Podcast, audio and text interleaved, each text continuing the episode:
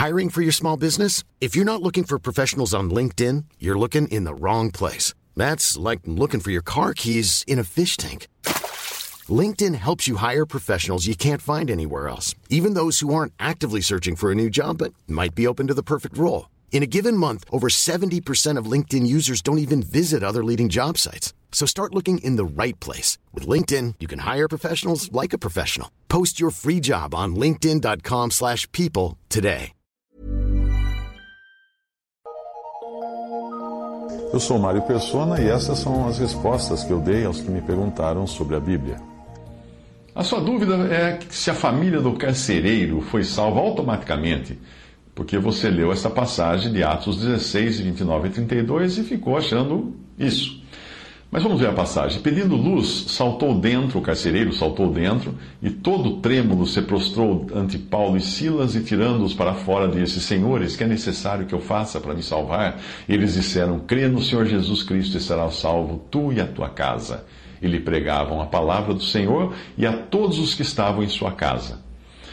Deixe-me mudar a cena. Imagine que Paulo esteja em um barco jogando uma corda para o carcereiro, carcereiro e sua família que estão na água depois de um naufrágio.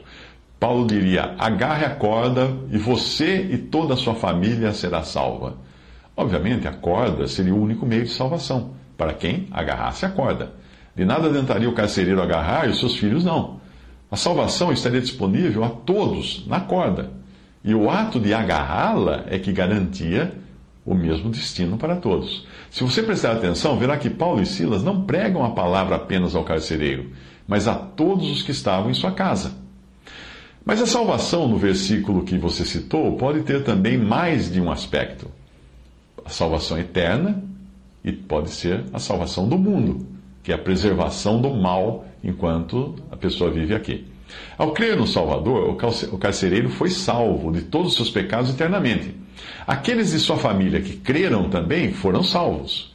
Mas os que não creram foram colocados sob um privilégio, ou uma esfera, ou uma redoma, que é a mesma daqueles que são batizados sem crer em Jesus. Ou seja, eles estão a salvo das contaminações deste mundo pela responsabilidade que agora eles têm por levarem o nome de Cristo sobre si, ainda que não, tenham, não tenha sido uma conversão real.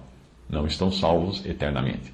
1 Pedro 3, 20 a 21 diz: Os quais no outro tempo foram rebeldes, quando a longanimidade de Deus esperava nos dias de Noé, enquanto se preparava a arca, na qual poucas, isto é, oito almas, se salvaram pela água, que também, como uma verdadeira figura, agora vos salva o batismo, não do despojamento da imundícia da carne, mas da, indaga, da indagação de uma boa consciência para com Deus pela ressurreição de Jesus Cristo. Veja que Noé salvou seus familiares ao levá-los para a arca, e Moisés salvou a todos os israelitas que foram conduzidos através do Mar Vermelho, inclusive crianças. Nesse sentido, também uma esposa ou marido crente consegue salvar o seu cônjuge e filhos incrédulos colocando-os em uma posição de separação. Embora eles tenham de crer por si mesmos para serem salvos eternamente, o fato de viverem agora dentro de uma esfera cristã dá a eles um privilégio que outros não têm, como, por exemplo, ouvir mais a palavra de Deus, observar mais a vida de um que crê em Jesus. 1 Coríntios 7,14 Paulo escreve: Porque o marido descrente é santificado pela mulher, e a mulher descrente é santificada pelo marido. De outra sorte, os vossos filhos seriam imundos, mas agora são santos.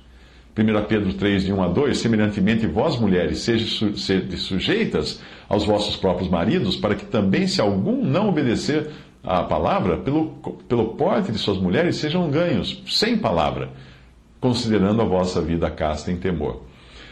Um caso semelhante ao do carcereiro você encontra em Cornélio, o centurião ao qual um anjo avisou que deveria ouvir as palavras da boca de Pedro, uh, que essas palavras serviriam para salvar ele e a sua família. Veja Atos 11, 14. O qual te dirá, o qual Pedro te dirá palavras com que te salves tu e toda a tua casa. Ainda que em todos os casos a salvação iria depender da fé individual, é de grande consolo para qualquer pai ou mãe crente saber que Deus promete esse privilégio estendido aos seus familiares. Não são poucas as famílias que têm a alegria de ver todos os seus membros serem salvos depois da conversão do pai ou da mãe. E muitas vezes, talvez nem, nem o pai ou a mãe tenham tempo de ver os seus filhos serem salvos. Talvez eles sejam levados para o céu antes disso, mas um dia se encontrarão lá porque se converteram depois. Pode ser também que a promessa feita nessa, nessas passagens tenha sido, no sentido da passagem de Cornélio, tenha sido no sentido de salvação ou preservação dos filhos pequenos que ainda não têm idade para entender e crer no Evangelho. Veja a seguir um trecho do livro Acontecimentos Proféticos, de Bruce Anstey, que explica isso da seguinte maneira, abre aspas, as crianças com idade insuficiente para serem consideradas responsáveis por seus pecados e cujos pais, ou mesmo um deles, são redimidos, subirão também para encontrar o Senhor nos ares. Conforme 1 Coríntios 7,14, eles são santos.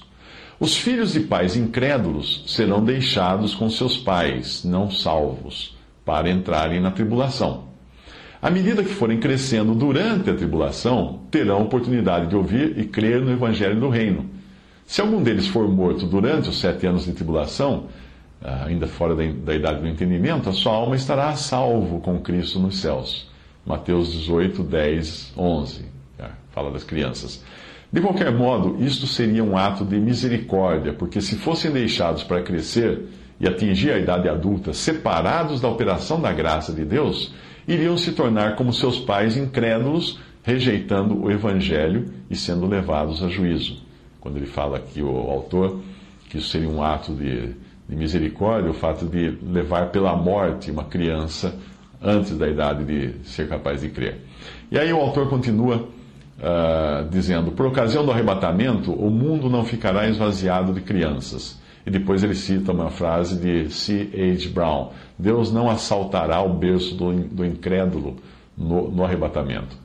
Os tipos de juízo lançados sobre o mundo no livro de Gênesis nos dão indícios disto.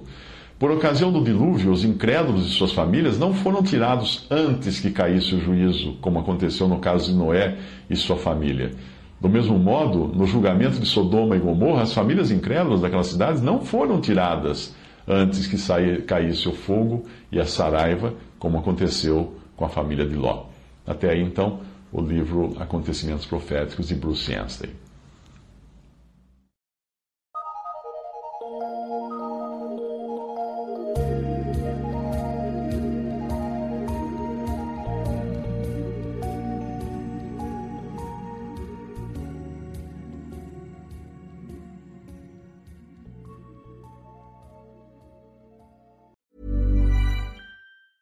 Planning for your next trip? Elevate your travel style with Quince. Quince has all the jet setting essentials you'll want for your next getaway, like European linen, premium luggage options, buttery soft Italian leather bags, and so much more. And is all priced at 50 to 80% less than similar brands. Plus, Quince only works with factories that use safe and ethical manufacturing practices.